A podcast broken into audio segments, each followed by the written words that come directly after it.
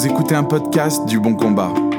Retrouvez davantage de ressources sur www.leboncombat.fr. Bienvenue sur Le Bon Combat. Mon nom est Pascal Denot et aujourd'hui j'interviewe Guillaume Bourrin. Bonjour Guillaume. Bonjour cher Pascal. Alors la question à laquelle nous tenterons de répondre vient d'une objection que l'on entend parfois des tenants de la, du dispensationaliste qui accusent d'une certaine façon les réformés et ceux qui croient à la théologie des alliances de croire à la théologie de la substitution ou la théologie du remplacement, que l'Église se serait substituée à Israël. Guillaume, Qu'en pensez-vous? Bah, euh, Pour faire très court et très simple, euh, ma réponse c'est que euh, non, ce n'est pas une objection qui tient la route, tout simplement parce que la théologie de l'Alliance n'estime pas que l'Église remplace Israël, elle estime que l'Église est antécédente à Israël. Les théologiens réformés et ceux qui tiennent la théologie de l'Alliance tout à fait particulièrement euh, font remonter l'historique de l'Église à Genèse 3.15. Genèse 3.15 qui est le fameux proto-évangile, vous savez, la, malédiction euh, qui est faite pour le serpent et la promesse d'une postérité de la femme qui écrasera la tête du serpent et le serpent blessera le talon de la postérité de la femme. Euh, concrètement, on, fait remonter l'histoire de l'Église et l'origine de l'Église à ce verset, tout simplement parce que c'est la promesse qu'ont saisit Adam et Ève et par laquelle Adam et Ève ont été sauvés. Euh, pour, juste pour dire deux mots là-dessus, très simplement, Adam et Ève étaient menacés de mort, avaient une condamnation qui euh, était suspendue au-dessus de leur tête, et la promesse impliquait que une postérité spirituelle allait venir de, de Ève, mais cette postérité spirituelle allait venir d'une postérité naturelle, et c'est pour cela que Adam et Ève ont cru et ont pu survivre quelque temps afin de voir cette postérité naître. C'est par la foi qu'ils sont entrés dans cette promesse et c'est donc le début de l'Église, deux croyants qui s'unissent et qui rentrent dans une église euh, euh, qui, certes, est différente de celle que l'on voit dans le Nouveau Testament. Alors, c'est vrai que dans l'Ancien Testament, l'église, elle est dispersée, elle n'a pas les caractéristiques qu'on voit dans la Nouvelle Alliance, mais je crois, cher Pascal, que, que vous-même, vous avez euh, déjà travaillé sur ce sujet-là, vous avez présenté un certain nombre de, prédications et de conférences, notamment aux États-Unis, pour les conférences Founders, et vous citiez, si ma mémoire est bonne, John Owen, qui, qui a un, commentaire assez intéressant sur la nature de l'Église dans l'Ancienne Alliance.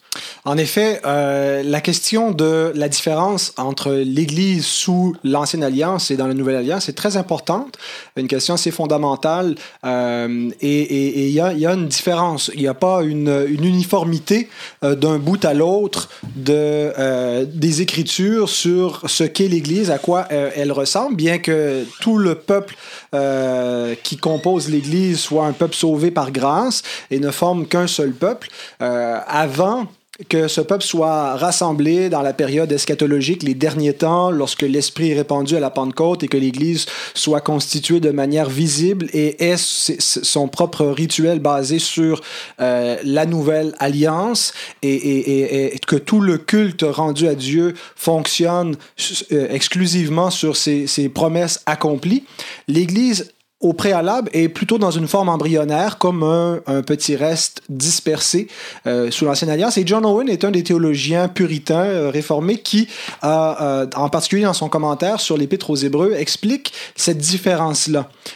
Il ne confond pas, comme le font certains autres théologiens réformés, Église et l'Église et Israël. Il ne dit pas que Israël, dans son ensemble, c'est l'Église sous, sous l'Ancien Testament. Il reconnaît que c'est une c'est une église, mais ce n'est pas l'église, c'est une église dans le sens que c'est le peuple visible de Dieu dans lequel il y a des sauvés et des non sauvés.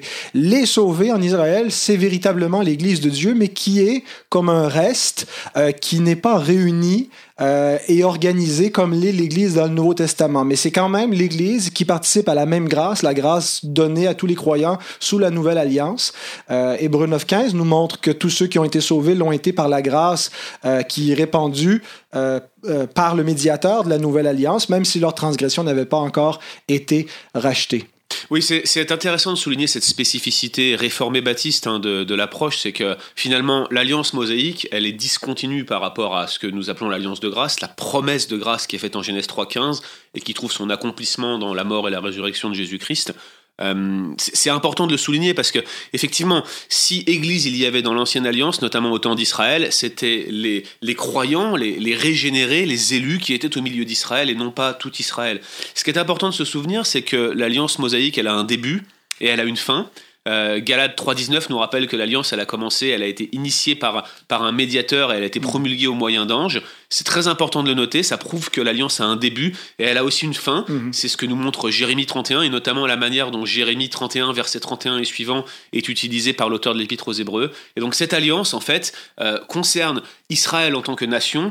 Israël en tant que nation est distinct de l'Église, il faut bien les séparer, et en même temps l'Église était contenue Amen. pour partie dans, dans- dans cette, dans cette nation d'Israël.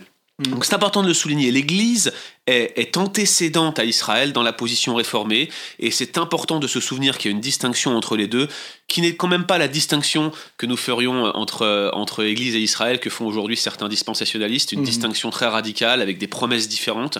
Euh, non, la promesse, elle est pour les, les juifs et les non-juifs, ceux qui sont loin comme ceux qui sont près, une promesse de restauration, de régénération, de communion avec Dieu, de vie éternelle et, euh, et, et, et, et- jusqu'à l'éternité. Pascal, et, encore un mot et en même temps, euh, vous dites la promesse est pour les juifs et les non-juifs, mais le Nouveau Testament insiste pour le juif premièrement. Et, c'est là où euh, on ne peut pas accepter l'accusation de pratiquer la théologie du remplacement, puisqu'en réalité, les, les- les croyants ne remplacent pas Israël dans, dans, le- dans le plan de Dieu. Les, les promesses que Dieu a accomplies, les promesses avaient été faites premièrement au peuple juif. C'est eux qui attendaient le C'est eux qui attendaient le Messie, c'est eux qui attendaient la nouvelle alliance. Euh, mais ils ne sont pas entrés. Pour beaucoup d'entre eux, il y a encore là un petit reste en Israël qui a suivi le Christ et a participé aux bénédictions de la nouvelle alliance. Mais euh, il n'y a pas eu un remplacement. La, promesse a été offerte premièrement aux Juifs euh, et ceux des Juifs qui ont accepté l'accomplissement de ces promesses ont goûté tout ce qui était attendu et qui avait déjà été reçu par anticipation par Abraham, par David, qui a- avait vu le Christ de loin et avait cru en lui de loin.